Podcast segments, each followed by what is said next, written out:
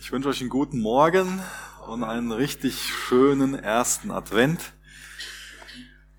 Ja, ich muss gerade so, ähm, naja, ich sag's mal ganz ehrlich, ähm, ich habe heute Morgen schon so den einen oder anderen inneren Kampf gehabt wegen der Kälte hier. Ähm, ich nehme nicht gerne Unannehmlichkeiten auf mich. ähm, weiß nicht, wie das mit euch ist. Ähm, und, und tu mir dann gerne selbst leid, weil irgendwie jemand anderes was vergessen hat oder sonst was und ich jetzt darunter leide. Und ähm, ganz ehrlich, musste mich Jesus ziemlich dafür gerade im Lobpreis äh, zurechtstutzen, weil wenn wir jetzt gerade so im Advent darüber nachdenken, ich meine, was hätte er sich aufregen können über uns Menschen, was wir alles so machen, aber was hat er gemacht? Ja, er ist Mensch geworden. Er hat die Herrlichkeit, die er beim Vater hatte, verlassen und hat sich äh, nicht nur ein bisschen Kälte angetan, sondern hat sich angetan, von Gott verlassen zu sein ähm, und vieles darüber hinaus. Und ich wünsche mir für mich persönlich, aber auch für uns als Gemeinde, dass, ähm, dass wir den Advent wirklich nutzen, um uns auf Jesus zu besinnen, dass wir ähm, einfach unsere Gedanken mit, mit ihm füllen, unseren Blick aufwenden zu ihm, um davon berührt zu werden und auch angesteckt zu werden, mehr so zu werden, wie Jesus ist. Ähm, ja, vielleicht noch was, äh, ein Vorschlag, wie wir das heute Morgen besser lösen können. Es geht heute Morgen in unserem Predigttext in 1. Korinther 14 ganz viel um ähm, das äh, Zungengebet oder um Sprachengebet. Es geht viel ums Weissagen oder Prophezeien und darum erbaut zu werden. Ähm, vielleicht steht ihr einfach jedes Mal, wenn ich äh, das Wort Zunge sage oder Sprache sage, auf und ihr klatscht zweimal in die Hände. Ähm, ja, deswegen ist jetzt auch wir nicht online ähm, bei dem, was jetzt hier heute Morgen passiert, sonst wäre das vielleicht ein bisschen schlimm, wenn das andere Leute mitkriegen würden. So. Mögt ihr nicht? Nee, also vielleicht doch, ja, ist doch prima. Also ähm, hört sich gut an. Ja, im Vers 1, 1. Korinther 14 steht, strebt nach der Liebe, eifert aber nach den geistlichen Gaben. Jetzt ähm, macht Paulus also mit, mit diesem Thema weiter, diese Dinge, die den Heiligen Geist betreffen, die Wirkungen und so weiter. Auch die Gaben. Und er hat vorher dieses Kapitel 13 eingeschoben, wo es so sehr um die Liebe geht, wo er also diese, diese Vorrangstellung oder die Bedeutung der Liebe ausgedrückt hat. In einer wunderbaren Art und Weise, ganz, ganz poetisch, ähm, auch ganz überführend ähm, geschildert hat. Und jetzt erklärt er uns wieder, dass wir, weil wir lieben, die geistlichen Gaben, die Gott uns gibt, dazu verwenden sollen, um einander aufzubauen. Also wir jagen nicht in allererster Linie irgendeiner ähm, Wirkung des Heiligen Geistes hinterher, irgendeiner Geistesgabe, da rennen wir nicht einfach nur hinterher, weil wir irgendwie meinen, so, oh, wenn ich das hab, dann ähm, dann habe ich ein frommes, ein geistliches Gefühl oder kann ich mich in den Mittelpunkt stellen oder selbst darstellen oder dann, ähm, ja, dann mache ich eine schöne, eine schöne Erfahrung, dann habe ich ein schönes Gefühl. Das ist ja schon mal sowas, was, was passieren kann. Wir sind alle Menschen und wir mögen es alle mehr oder weniger uns selbst darzustellen in ganz unterschiedlichen Arten und Weisen. Wir mögen es auch ein schönes Gefühl, eine schöne Erfahrung zu haben. Ähm, ich will das auch gar nicht verdammen, mal ein schönes Gefühl, eine schöne Erfahrung zu haben. Ich habe auch gerne schöne Gefühle, schöne Erfahrungen, aber ich glaube, dass die Prioritäten klar sein müssen. Wir sollen der Liebe nacheifern oder wir sollen nach der Liebe streben. Also die Liebe ist die erste Priorität. Und weil wir lieben, wollen wir die Geistesgaben einsetzen zur Auferbauung. Und ich glaube, wenn wir das machen, wenn das, wenn das unser Herz ist, dann ist das mit Gefühl und mit Erfahrung einfach so eine Sache, die ganz nebenbei geschieht, ohne dass wir da irgendwie so einen Fokus drauf haben, ohne dass wir das so direkt im Sinn haben. Und dazu will ich uns heute Morgen echt Mut machen, dass wir uns ganz neu danach ausstrecken und sagen, ja, Jesus, wir wollen einander lieben und wir wollen einander lieben, indem wir die geistlichen Gaben, die du uns gibst, einfach dazu einsetzen, um einander aufzubauen. Ich bete noch mit uns. Jesus, wenn wir jetzt dein Wort aufschlagen in 1. Korinther 14, dann bitten wir dich darum, dass du uns hilfst, diesen Text ähm, richtig zu verstehen. Bitte ich, dass du unsere Herzen öffnest. Bitte ich, dass wir uns für das Wirken von deinem Heiligen Geist öffnen. Befreie uns da auch von, von Vorurteilen oder vielleicht welche in unserem Herzen, in unserem Denken sind. Und mach, dass wir nicht irgendwie so meinen, dass wir dich kontrollieren wollen oder dass wir dich auf Distanz halten wollen, sondern wir wollen, wir wollen mehr von dir, Jesus, und wir wollen mehr von, von dem Wirken von deinem Heiligen Geist, von dem Trost, von dem Übernatürlichen, weil wir mehr einander lieben wollen, Herr. Tu du das in unseren Herzen persönlich, aber auch in unserem Gemeindeherz, was du gerne tun willst. Lass du deinen Willen geschehen, Herr. Und wir beten auch heute Morgen nochmal für die Kids drüben, dass ähm, sie einfach von dir hören, dass gute Entscheidungen in ihren Herzen getroffen werden, dass da echt eine Generation heranwächst, die, die dich aus ganzem Herzen liebt und die dir nachfolgt, Herr. Die dich anbetet mit ihrem ganzen Leben und die sich einfach sicher bei dir weiß, die dich als ihren Immanuel kennt, als den Gott, der mit ihnen ist, Herr. Amen. Ja, wir lesen mal die ersten fünf Verse aus dem 14. Kapitel. Habe ich eben den ersten ähm, Halbvers schon mal vorgelesen lesen aus Gottes Wort. Strebt nach der Liebe, eifert aber nach den geistlichen Gaben, besonders aber, dass ihr weissagt. Und wer in einer Sprache redet, redet nicht zu Menschen, sondern zu Gott. Denn niemand versteht es im Geist, denn niemand versteht es. Im Geist aber redet er Geheimnisse. Wer aber weissagt, der redet zu den Menschen zur Erbauung und Ermahnung und Tröstung. Wer in einer Sprache redet, erbaut sich selbst. Wer aber weissagt, erbaut die Gemeinde. Ich möchte aber, dass ihr alle in Sprachen redet, mehr aber noch, dass ihr weissagt. Wer aber weissagt, ist größer, als wer in einer Sprache redet, es sei denn, dass er es auslegt, damit die Gemeinde Erbauung empfängt. Da gerade vorgelesen, eifert besonders danach, dass ihr weissagt. Also das ist jetzt eine ganz klare Anweisung an alle, die zur Gemeinde gehören, also an alle wiedergeborenen Christen.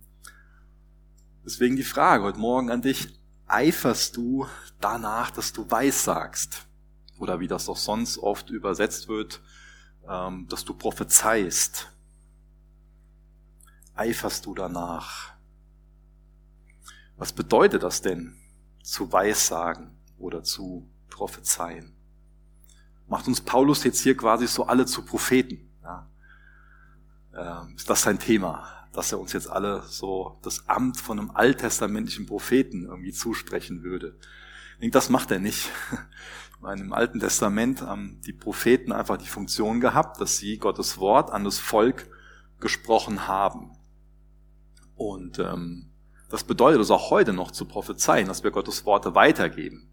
Aber die haben im Alten Testament natürlich eine ganz andere Autorität gehabt, weil sie ähm, Gottes Wort zuerst von ihm empfangen haben und dann weitergegeben haben. Und jetzt im Neuen Testament, wo das, oder jetzt in neutestamentlicher Zeit, nachdem das Neue Testament also geoffenbart ist, nachdem die Bibel komplett vollständig ist, kann jetzt niemand von uns irgendwie aufstehen und dann sagen, so spricht der Herr. Ja, das funktioniert für uns heute nicht mehr, beziehungsweise nur in dem Sinn, wenn wir jetzt das Alte Testament aufschlagen oder insgesamt die Bibel aufschlagen und vorlesen und es da drin steht, dann ist es gut, wenn wir das einfach lesen.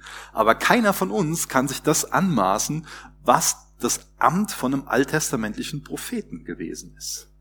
Das heißt, wir können heute nur quasi das wiederholen als Gottes Wort, was in Gottes Wort sowieso schon geoffenbart ist zu Gottes Wort, also zu der Bibel, die wir in unseren Händen halten, können wir natürlich sagen, so spricht der Herr, wo er das macht. Das haben wir ja geoffenbart. Deswegen, wenn wir heute von Weissagung sprechen oder von Prophezeiung sprechen, dann sprechen wir im Endeffekt im weitesten Sinn davon, dass wir Gottes Wort aufschlagen, dass wir erklären, was da steht, was es bedeutet und dass wir es für heute anwenden. Und ähm, also das wäre im Endeffekt eine, eine, eine ähm, Definition von einer Predigt. Das ist eine Aufgabe der, von, von einem Prediger, dass man Gottes Wort aufschlägt, dass man es erklärt, was da steht und dann auf heute anwendet. Und dieser Anwendungsteil, das ist im Endeffekt das Weissagen, das ist im Endeffekt das ähm, Prophezeien. Ähm, also Predigt und, und Prophezeiung ist jetzt nicht genau das gleiche, aber das ist was ähnliches. Das heißt, die Predigt sollte voll von Weissagung, voll von Prophezeiung sein. Und wir bekommen hier erklärt, dass wir das alle quasi tun sollen. Ja. Also generell ist Prophetie so die Verkündigung von einer gottgegebenen Botschaft. Ganz unabhängig davon, wie lange man vorher darüber gebetet hat oder wie lange man was vorbereitet hat. Es kann relativ spontan sein, ähm, muss es aber nicht. Dem kann auch viel Vorbereitung so vorausgehen. Und da bekommen wir alle gesagt, die ganze Gemeinde, dass wir danach eifern sollen. Ähm, eiferst du danach, dass du Gottes Wort in deiner Familie weitergeben kannst? Also wenn du verheiratet bist, in deiner Ehe oder bei deinen Kindern, auf dem Arbeitsplatz, bei deinen Nachbarn, in der Schule, egal wo du bist, ist es dein Herzensanliegen, dass du sagst, ey, die Menschen um mich herum, äh, die, die brauchen Worte Gottes, die brauchen jetzt auch gerade in, in dieser Corona-Zeit einfach den Fingerzeig auf, auf Jesus Christus, auf denjenigen, der ihr Erlöser sein will. Die müssen nicht mehr irgendwie zugeballert werden mit allen möglichen Meinungen, sondern die brauchen die Wahrheit und die Wahrheit ist Christus. Nutzen wir das, wir auf ihn zeigen, ist das unser Herzensanliegen. Ich glaube, das ist das, was Paulus damit meint, dass wir alle danach streben sollen, alle danach streben sollen, mit dem, wie wir handeln, aber auch durch die Worte, dass wir auf Jesus zeigen. Auf das Licht zeigen, die Wahrheit zeigen, auf, auf den Immanuel zeigen, auf den Gott, der Mensch geworden ist, der mit uns sein will, der uns das anbietet, dass wir seine Gnade empfangen können und im Tausch einfach ihm unsere Sünde geben. Was für ein wunderbares Evangelium, was für eine gute Botschaft. Und die ist uns anvertraut und die sollen wir weissagen, die sollen wir prophezeien, die sollen wir den Menschen um uns herum mitgeben. Das war jetzt im weiteren Sinn. Im engeren Sinn ist Prophetie auch, ähm, oder im spezielleren Sinn, ist zu prophezeien oder zu weissagen, ähm, kann das auch heute immer noch so eine Voraussage der Zukunft sein. Oder es können auch Einblicke in die Gegenwart sein. Das muss auch gar nicht so 100% für die Person klar sein, die das gerade macht. Ich habe das schon mehrmals erlebt, dass das ähm, ganz nebenbei beim Predigen geschehen ist, dass Sätze für eine Person einfach eine ganz bestimmte Bedeutung hatten, wo, wo Gott zum Beispiel vor einer Situation gewarnt hat, die auf sie zukommt, oder eine Situation geoffenbart hat, zum Beispiel ein sündiges Verhalten, was, was gerade da ist. Und ähm, ja, dadurch war man vorbereitet auf das, was kommt, oder war damit konfrontiert mit, mit dem eigenen Versagen, wo man gerade drin steckt, aber nicht verdammt, sondern man hatte die Lösung vor Augen, weil man Jesus gesehen hat und die Möglichkeit hatte, umzukehren zu ihm hin, Buße zu tun, Vergebung zu empfangen und, und befreit zu werden. Wer aber weissagt, redet zu den Menschen zur Erbauung und Ermahnung und Tröstung. Also das sind immer drei Elemente, die wir dabei im Hinterkopf haben sollten, wenn wir meinen, Gottes Worte weiterzugeben. Erbauen, das ist jetzt so ein Begriff aus dem, aus dem Bauwesen. Das bedeutet zu aufrichten. Ich meine, jeder, ähm, oder kommt ja auch dieses ähm, Bild in der Schrift vor, gerade auch in, in, in der Bibel vor, gerade auch in Korinther, 1. Korinther, dass wir ein Leib sind und dieser Leib soll aufgebaut werden. Ähm, also soll das so eine, so eine Bodybuilding-Übung sein, könnte man sagen. Also so ein Wort der Prophezeiung, das dient dazu, dass jemand aufgebaut wird. Und das reißt ihn nicht nieder. Das ist der Hintergrund davon. Und auch bei so einer Ermahnung, da können wir uns vielleicht so vorstellen, wie ähm, ein, ein, Trainer vielleicht beim, beim Fußball so ähm, vor dem Anpfiff die Mannschaft zusammen trommelt und dann auf das wichtige Spiel vorbereitet, den nochmal mit auf den Weg gibt, hier so, hey, wir haben hier hart für trainiert und jeder kennt seine Aufgabe und ähm, lass uns zusammenhalten, was auch immer, der so eine Ansprache an, an die Mannschaft hält, die einfach ähm, ermutigt und auf das Ziel ausrichtet. Und ähm, dann geht's gemeinsam auf den Platz und wird das umgesetzt. Also das ist eine, eine Sache, die, die ermutigt, so eine Prophezeiung eine, eine Weissagung und keine Entmutigung. Erbauen, ermahnen und auch trösten, Trost. Das hat auch die Bedeutung, also nicht nur die Bedeutung, mit jemandem ähm, zu weinen, ähm, sondern auch die Bedeutung, es geht noch weiter, es kann sehr wichtig und sehr gut sein, mit jemandem einfach zu weinen, aber es geht ein Stück weit weiter. Es geht auch um, um Mut zu sprechen. Es geht um, um Stärken. Es geht darum, also auch den Arm um eine Person zu legen und, und irgendwie aufzubauen, zu ermutigen, aufzuhelfen, einfach an der Seite zu sein und, und, und Kraft zu spenden auch. Also auch das ist wichtig, dass wir das im Hinterkopf haben, dass wenn wir Worte Gottes weitergeben, dass es dazu da ist, um zu stärken, nicht um zu schwächen. Und das sind alles Dinge, die die Welt um uns herum braucht. Wenn du Kinder hast, das brauchen deine Kinder, dein Partner, dein Nachbar, deine Arbeitskollegen, die Schüler oder was für einem Umfeld du auch immer bist. Das ist das, was die Welt braucht. Trost, Ermutigung, Ermahnung und dieses, dieses Erbauen, dieses auf Jesus hinweisen. Und neben der Weissagung geht es dann weiter mit dieser Sprachenrede. Dabei handelt es sich einfach um bekannte und unbekannte Sprachen, die dann derjenige, der in der Sprache redet, ausspricht. Echt mal grundlegend ist es so, dass wir als Gemeinde so zwei Standpunkte ähm, ablehnen. Ein Standpunkt ist, der wird oft von ähm, Charismatikern vertreten, dass jede Person, die mit dem Heiligen Geist erfüllt ist, ganz automatisch die, diese Gabe auch hat, in Zungen zu sprechen.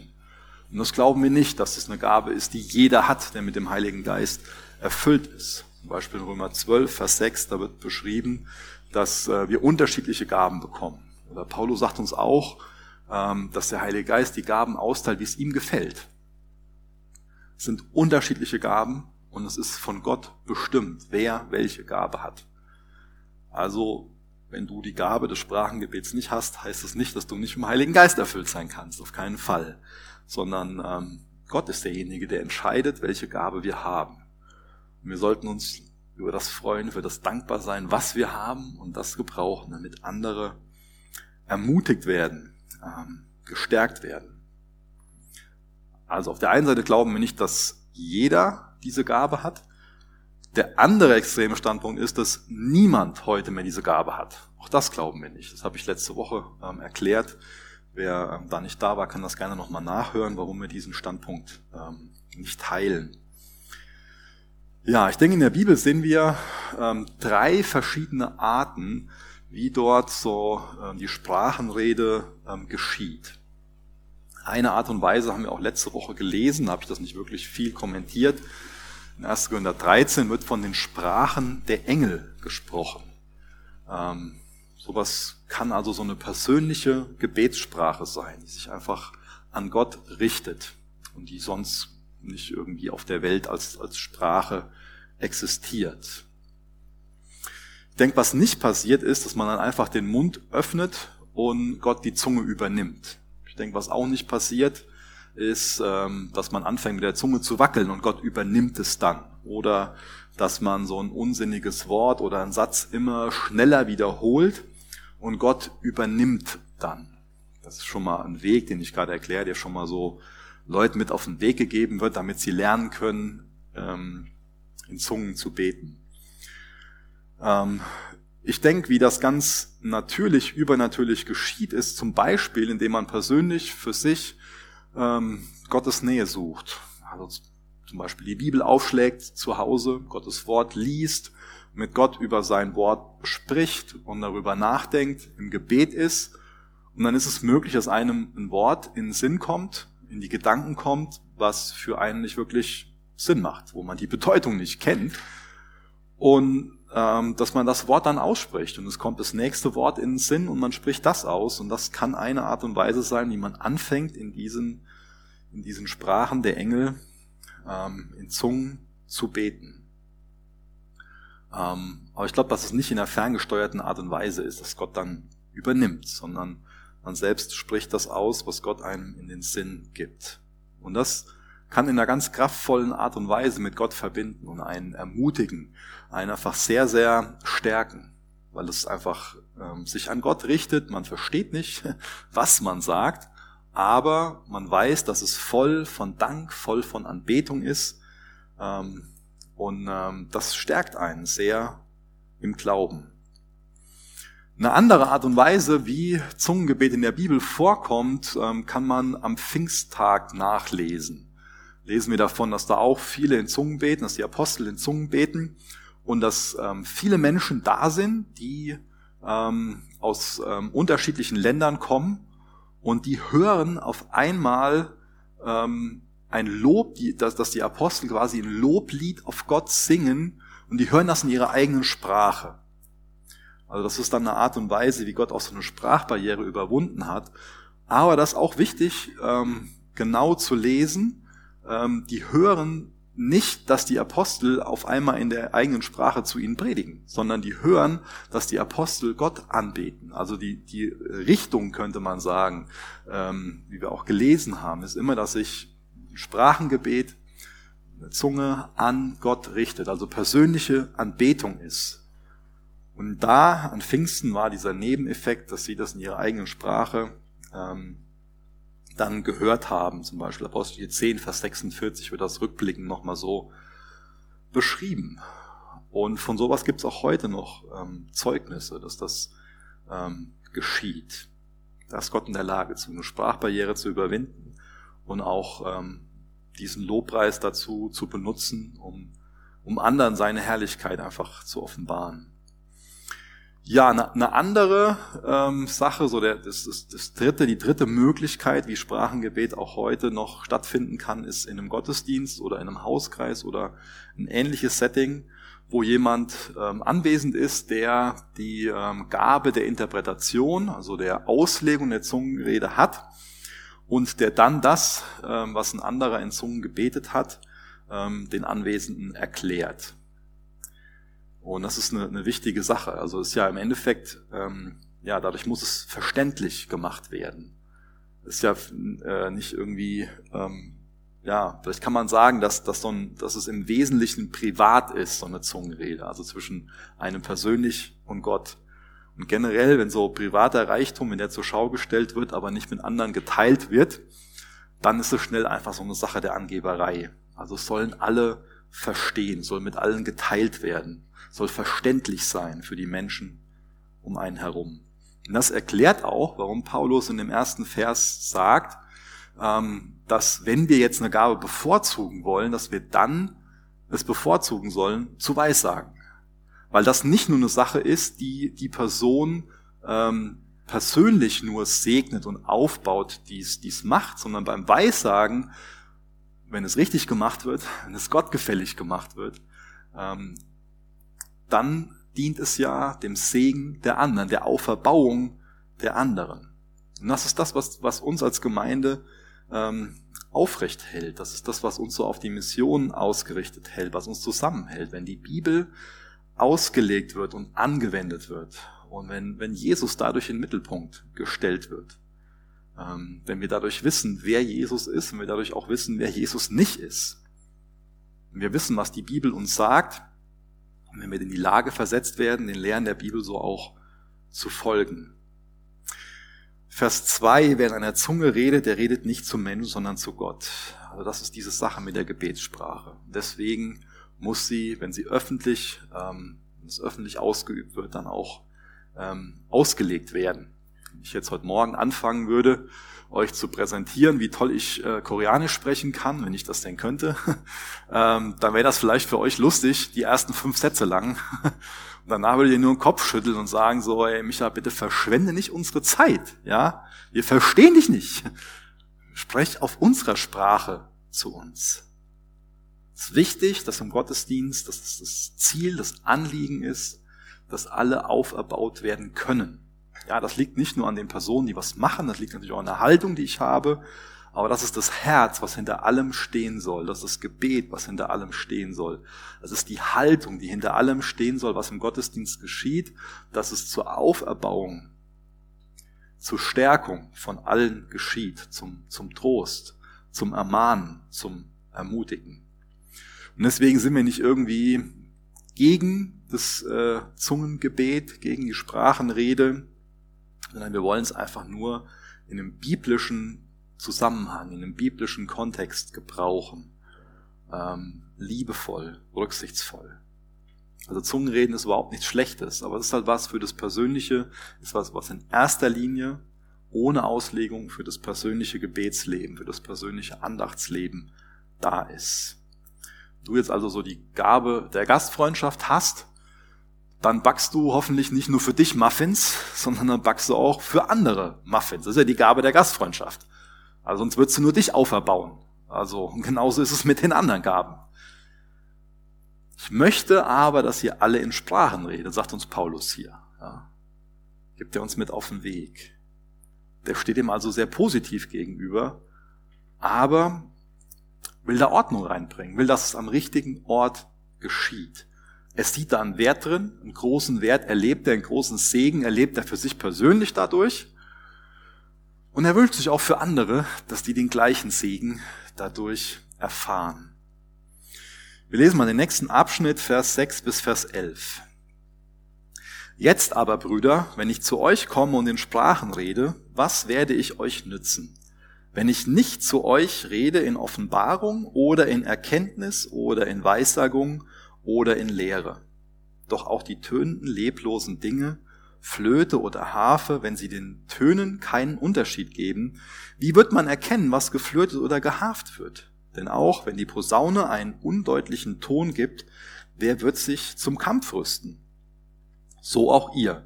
Wenn ihr durch die Sprache nicht eine verständliche Rede gebt, wie soll man erkennen, was geredet wird? Denn ihr werdet in den Wind reden. Es gibt zum Beispiel so viele Arten von Sprachen in der Welt und nichts ist ohne Sprache. Wenn ich nun die Bedeutung der Sprache nicht kenne, so werde ich dem Redenden ein Barbar sein und der Redende für mich ein Barbar. Ich finde das interessant, dass es quasi quer durch dieses ganze Kapitel, dass sich Paulus immer wiederholt, immer wiederholt. Und vielleicht denkt man, so reicht's nicht, wenn du uns das einmal sagst, ähm, dass es verständlich sein muss. Das reicht anscheinend nicht. Und anscheinend ist es auch für uns wichtig, echt darin ähm, gestärkt zu werden, dass diese Ausrichtung bei uns immer folgende ist, dass es verständlich zur Auferbauung sein muss. Das, das ist das, was er auch durch diese drei Bilder ja immer ähm, stärker wiederholt und, und betont. Das eine Bild ist ja von diesen Musikinstrumenten. So, damit ein Musikinstrument ein, ein Segen ist, dann äh, muss eine, eine erkennbare Melodie davon ausgehen auch eine, es sollte gestimmt sein, es muss eine bestimmte Tonhöhe haben, muss einen bestimmten Takt, einen Rhythmus verwenden. Und dann kommt noch eine Harmonie zwischen den einzelnen ähm, Musikinstrumenten und den Stimmen hinzu. Ähm, und dann ist es ein großer Segen für uns. Dann dient das zur Auferbauung. Dann werden wir wie eben im Lobpreis geleitet und nicht irgendwie verleitet. Ja, ich meine, wenn jetzt ein Kind, wahrscheinlich ist das ausgeht oder der Lothar macht jetzt an, wenn jetzt ein Kind hier drauf rumtrommelt, so das ist aus, aber ihr könnt es euch vorstellen, der hat es extra ausgelassen. Er hat sich gedacht, das tun wir heute Morgen keinem an hier, dass der Micha da komische Geräusche ausholt. Also, weil dazu wäre ich tatsächlich in der Lage, da komische Geräusche rauszuholen, aber nicht um im Lobpreis anzuleiten. Und da habt ihr heute Morgen gar nichts von. Also vielleicht ist es im ersten Moment ganz lustig, wenn ein Kind da so macht und dann nervt's nur noch. Also es ist nur noch eine Sache, die man einfach nicht mehr aushält, wenn dann also uh, jemand da drauf rumtrommelt auf einem Klavier und ähm, das dient nicht der Auferbauung, sondern es stresst mich. und so soll alles im Gottesdienst der Auferbauung dienen. Oder auch das nächste Bild, das ist im Endeffekt ein militärisches Bild, wo es darum geht, dass ähm, so eine Posaune benutzt wird und ähm, wenn da nur komische Töne rauskommen, dann wissen die Soldaten nicht, was jetzt wirklich die Anweisung ist. Dann wissen die Soldaten nicht, geht's jetzt vorwärts oder ist es Rückzug? Ich meine, wie, wie fatal ist das denn bitteschön, wenn die im Kampf nicht mehr wissen, ob es nach vorne gehen soll oder nach hinten gehen soll? Das heißt, dass was im Gottesdienst geschieht, soll nicht nur verständlich sein, sondern soll auch in die Lage versetzen, dass man wirklich weiß, was dran ist. Ob jetzt Rückzug dran ist oder ob, ob äh, es vorwärts gehen soll. Und dann werden die verschiedenen Sprachen nochmal angesprochen. Das ist ja entscheidend. Das ist äh, toll, dass es verschiedene Sprachen gibt, aber es ist entscheidend, dass man sich versteht. Und das ist uns unangenehm. Ich weiß nicht, ob ihr schon mal irgendwo im Ausland wart und, und ihr, ihr konntet euch nicht so verständigen, wie, wie ihr wolltet. Oder ihr versteht die anderen nicht und wollt sie gerne verstehen. Das bringt uns einfach, ja, so eine gewisse Not, die in uns hochkommt. Ja, auch, äh, kann auch Frust sein ähm, so eine Hilflosigkeit. Das heißt, es soll verstanden werden. Wir sollen nicht als Barbar wahrgenommen werden und auch nicht den anderen für einen Barbar halten, sondern wir sollen das verstehen. Das soll für uns verständlich sein. Und darauf sollen die Korinther bedacht sein. Momentan ist es eher so, dass sie sich selbst darstellen durch die Art und Weise, wie sie die Gaben gebrauchen. Und meinen, sie seien so geistlich. Ja. Also es ist toll, dass die voll den Wunsch haben, vom Heiligen Geist erfüllt zu sein. Ich hoffe, wir haben genau das gleiche Feuer dafür. Ich hoffe, wir haben genau das gleiche Feuer dafür, die Geistesgaben zu benutzen. Aber nicht in einer selbstsüchtigen Art und Weise, um uns darzustellen, für unser Gefühl, für unsere Erfahrung, sondern damit alle erbaut werden. Das sollte in unseren Gottesdiensten, in unseren Chapel Groups, generell, wenn wir uns begegnen, das sollte unsere Haltung sein, dass wir einen Wunsch haben in unserem Herzen, wie kann ich jetzt den anderen auferbauen? Wie kann ich den anderen wahrnehmen? Wie kann ich für den beten? Wie kann ich den durch meine Worte ähm, trösten, Kraft spenden? Wie kann ich für den, für den da sein? Und wenn wir alle als Gemeinde so eine Haltung haben, dann ist da ganz viel Kraft, da ist da ganz viel Segen drinne. Und dann wird Jesus dadurch geehrt. Vers 12 bis Vers 19. So auch ihr, da ihr nach geistlichen Gaben eifert, so strebt danach, dass ihr überreich seid zur Erbauung der Gemeinde. Immer wieder das gleiche Thema. Darum, wer in einer Sprache redet, bete, dass er es auch auslegt. Denn wenn ich in einer Sprache bete, so betet mein Geist, aber mein Verstand ist fruchtlos. Was ist nun? Ich will beten mit dem Geist, aber ich will auch beten mit dem Verstand. Ich will Lob singen mit dem Geist, aber ich will auch Lob singen mit dem Verstand. Denn wenn du mit dem Geist preist, wie soll der, welcher die Stelle des Unkundigen einnimmt, das Amen sprechen zu deiner Danksagung? Da er ja nicht weiß, was du sagst. Denn du sagst wohl gut Dank, aber der andere wird nicht erbaut. Ich danke Gott, ich rede mehr in Sprachen als ihr alle. Hm. Aber in der Gemeinde will ich lieber fünf Worte mit meinem Verstand reden, damit ich auch andere unterweise als zehntausend Worte in einer Sprache. Paulus sagt von sich, dass er das sehr exzessiv gebraucht, das Sprachengebet, dass er das auch ähm, beim Singen macht, im Gebet macht. Vielleicht ist das auch eine Art und Weise, wie man das in der Gemeinde machen kann, dass es andere nicht mitbekommen, also entweder für sich persönlich, ganz leise oder einfach nur in Gedanken, wenn, das, wenn das deine Gabe ist für dich persönlich. Aber wenn es andere mitbekommen, dann soll es ausgelegt werden. Es geht darum, dass man nicht nur einen Segen für sich erhält, sondern wirklich ein Segen auch für andere ist. Und das sollte echt immer wieder, will ich das heute Morgen betonen, ähm, unsere Haltung so im, im Gottesdienst sein, dass wir irgendwie nicht meinen, so einfach sitzen so mit verschränkten Armen, so, hm, was hab ich davon? Ja, sondern dass wir uns beständig fragen, wie kann ich für die anderen ein Segen sein? Und wenn ich einfach nur auf mich bezogen da bin und meine, okay, ich baue mich jetzt selbst auf mit der Zunge und es wird nicht ausgelegt, ja, dann ist das eher eine eigensinnige Sache. Dann rede ich nicht mit dem anderen, dann nehme ich den nicht wirklich wahr, dann begrüße ich den nicht, gehe ich nicht auf den zu und äh, nehme ihn wahr, will, will einfach ein, ein Segen sein. Spreche ihn an, lerne ihn kennen oder wenn ich ihn kenne, habe ich das im Blick, wie es, ihm geht und, und äh, Paulus will, dass wir uns wahrnehmen, dass wir uns nicht ignorieren, sondern dass wir so auch gemeinsam Gott anbeten, indem wir so miteinander umgehen. Und er beschreibt, dass diese Zungenrede ähm, in allererster Linie so mit Gott kommuniziert auf einer rein geistlichen Ebene. Ähm, dass es fruchtlos ist für seinen Verstand, also dass es an seinem Verstand vorbeigeht. Seinem Verstand nützt es nicht so viel oder nur sehr indirekt was. Aber sein Geist betet an. Er teilt sich Gott mit. Sein Geist teilt sich Gott mit. Manch einer will das gar nicht. Der verwehrt sich auch deswegen. Das so, so ähm, die Umgehung von meinem Verstand, das will ich überhaupt nicht. Natürlich schätzen wir, sollen wir unseren Verstand schätzen. Wir bekommen ja auch gesagt, dass wir Gott durch unseren Verstand lieben sollen.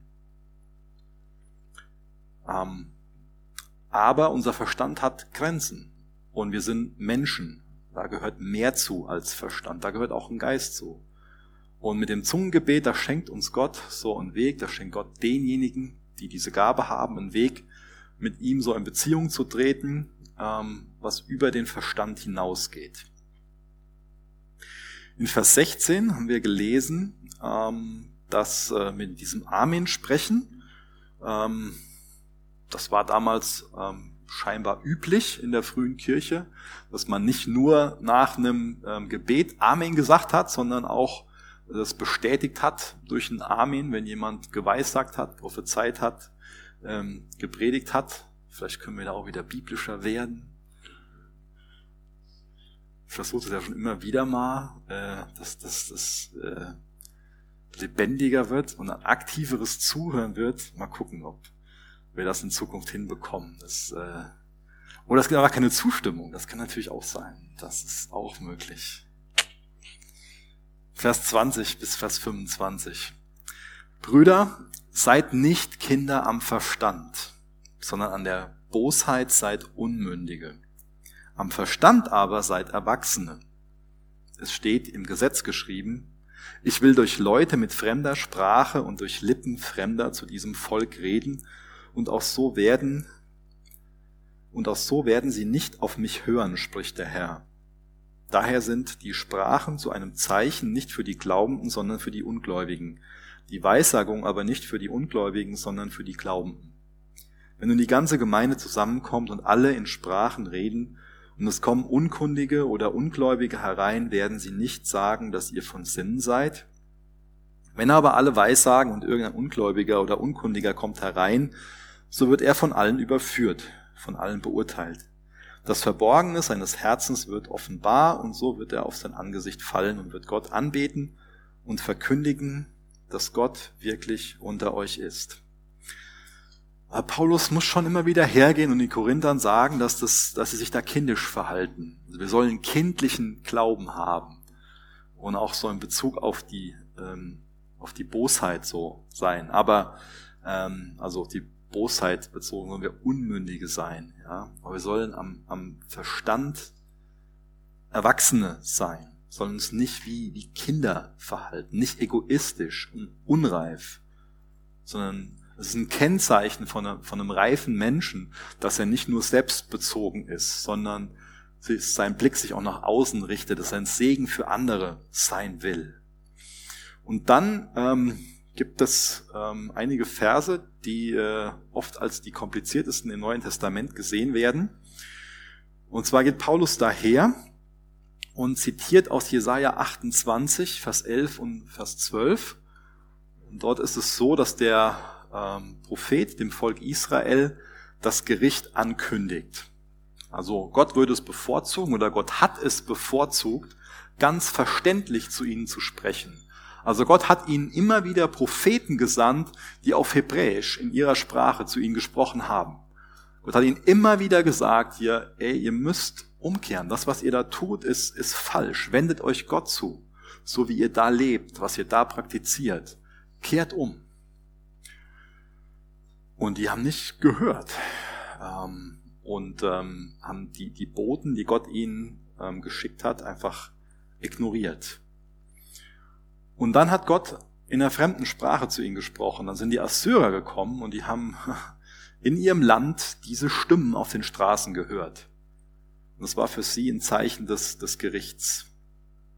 Und Im Endeffekt wird es auch so sein, dass wie die ungläubigen Israeliten auch die Nichtchristen in Korinth am Ende, wenn das auch unbeabsichtigt ist, von denen verurteilt werden, die in unverständlichen Sprachen zu ihnen reden. Und ähm, die bleiben in ihren Sünden dann verloren, weil sie das Evangelium so als ein Produkt ähm, oder als eine Meinung von verrückten Schwätzern ablehnen. Aber die eigentliche Absicht von der Sprachenrede im neuen Bund ist, dass ähm, der Einzelne mit Gott kommuniziert. Die ist also nicht als, als ein Zeichen des Gerichts gegeben. Und deswegen soll es in Gemeindeversammlungen oder in Gottesdiensten auch nur mit Übersetzung praktiziert werden. Vielleicht erscheint dir das auf den ersten Moment, auf den ersten Blick widersprüchlich, was Paulus da sagt, so. Also ist jetzt das Weissagen für die oder für die und das Zungenreden, hey, scheinbar widerspricht er sich hier. Ähm, für mich macht das Sinn, wenn ich Folgendes im Blick habe, nämlich dass, ähm, dass Rettung und Gericht, dass das immer zwei Seiten von einer Münze sind, dass das untrennbar miteinander verbunden ist. Also wenn Gott jetzt zu seinem Volk spricht, ähm, zum Beispiel oder damals zu einem Prophet, durch einen Propheten zu seinem Volk gesprochen hat, dann gab es da Personen, die haben Gottes Nachricht aufgenommen und andere haben sie abgelehnt. Also dem einen ist es zur Rettung, dem anderen ist es zum Gericht. Wenn ich das so verstehe, macht das für mich Sinn. Und so ist es auch, auch heute noch. Ähm, für den einen ist das Evangelium Torheit, sagt Paulus. Ja. Der eine lehnt es ab. Er sagt, was, was für eine Spinnerei, dass Gott Mensch geworden ist und dann am Kreuz sterben musste. Gibt sogar äh, Menschen, die sich Theologen nennen und dann irgendwie das stellvertretende Sühneopfer von, von Jesus ins Lächerliche ziehen und sagen so, wäre doch, wär doch so lieblos von Gott dem Vater, das zu seinem Sohn anzutun.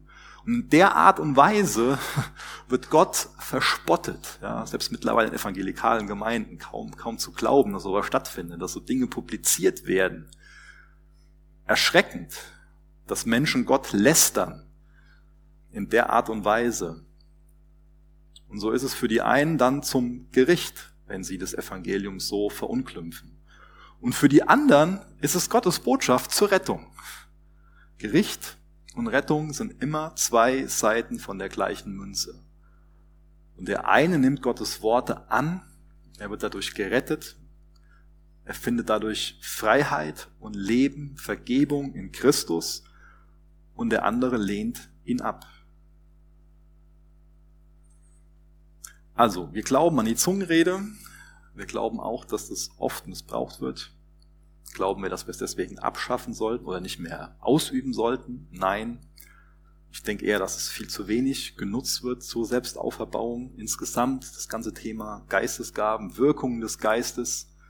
Ich denke, es hängt viel damit zusammen, dass viel Missbrauch betrieben wurde, aber nur weil Missbrauch damit betrieben wurde, sollten wir auf keinen Fall irgendwie darauf verzichten, sondern einen biblischen Umgang damit finden. Und der Fokus immer wieder soll auf der Liebe sein. Das ist das, wozu uns Paulus hier immer wieder ermahnt und ermutigt. Und wenn wir eine Gabe bevorzugen wollen im Gottesdienst, dann soll es sein, dass geweissagt wird. Das heißt, dass Gottes Wort ausgelegt wird. Das wollen wir hier machen. Dass Gottes Wort ausgelegt wird, dass auf Jesus gezeigt wird in seinem Wort. Und dann, wie auch hier beschrieben, dann kann Ungläubiger reinkommen und nicht nur denken, ey, die verhalten sich ja wie Idioten, was brabbeln die hier? Ja, das macht ja gar keinen Sinn, sondern er kann verstehen, was gesprochen wird und kann sich fragen, ob er auch ein Sünder ist und ob er dieses Angebot von Jesus annehmen will. Und dazu will ich uns auch heute Morgen wieder, wieder einladen, dass wir, egal ob wir schon eine Beziehung zu Jesus haben oder auch nicht, wieder darüber ins Anbeten, dass wir darüber ins Anbeten kommen, dass Jesus Mensch geworden ist, dass er unseren Platz eingenommen hat, den wir normalerweise hätten einnehmen müssen. Er ist am Kreuz gestorben, er hat unsere Sünde auf sich genommen. Er hat unsere Sünde auf sich genommen und er ist wieder auferstanden. Also er ist als Lamm auf diese Erde gekommen, er hat seine Versprechen erfüllt und er wird wiederkommen als der Löwe von, von Juda. Und das wollen wir hier machen, dass sein Wort gepredigt wird, dass auf Jesus hingewiesen wird und dass wir uns gegenseitig immer wieder dazu ermutigen, umzukehren, Buße zu tun. Dass wir mit unserer Sünde konfrontiert werden und immer wieder die Augen dafür geöffnet bekommen, dass uns Jesus vergeben will, dass wir eingeladen werden zu diesem wunderbaren Tausch, den uns Jesus anbietet, dass wir ihm unsere Sünde geben und er uns seine Gnade gibt. Nicht, weil wir es verdient haben, sondern einfach, weil er es will, weil er uns liebt. Ihr könnt gerne noch mit mir aufstehen. Ich würde noch gerne mit uns beten.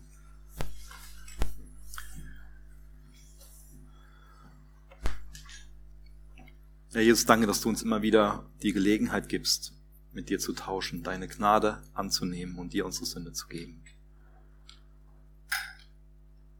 Bitte ich, dass du uns echt ähm, überführst von den Dingen, wo wir einfach falsche Prioritäten gesetzt haben, wo wir eine falsche Haltung haben, ist, wo ich eine falsche Haltung habe. Wirk durch deinen Heiligen Geist ähm, an uns und in uns. Wirk dahingehend, dass wir dir ähnlicher werden, dass wir in der Heiligung wachsen, Herr. Und bring uns an den Punkt, dass wir dich einfach nur anbeten, weil du so bist, wie wir es in deinem Wort lesen. Du bist wunderbar, Jesus.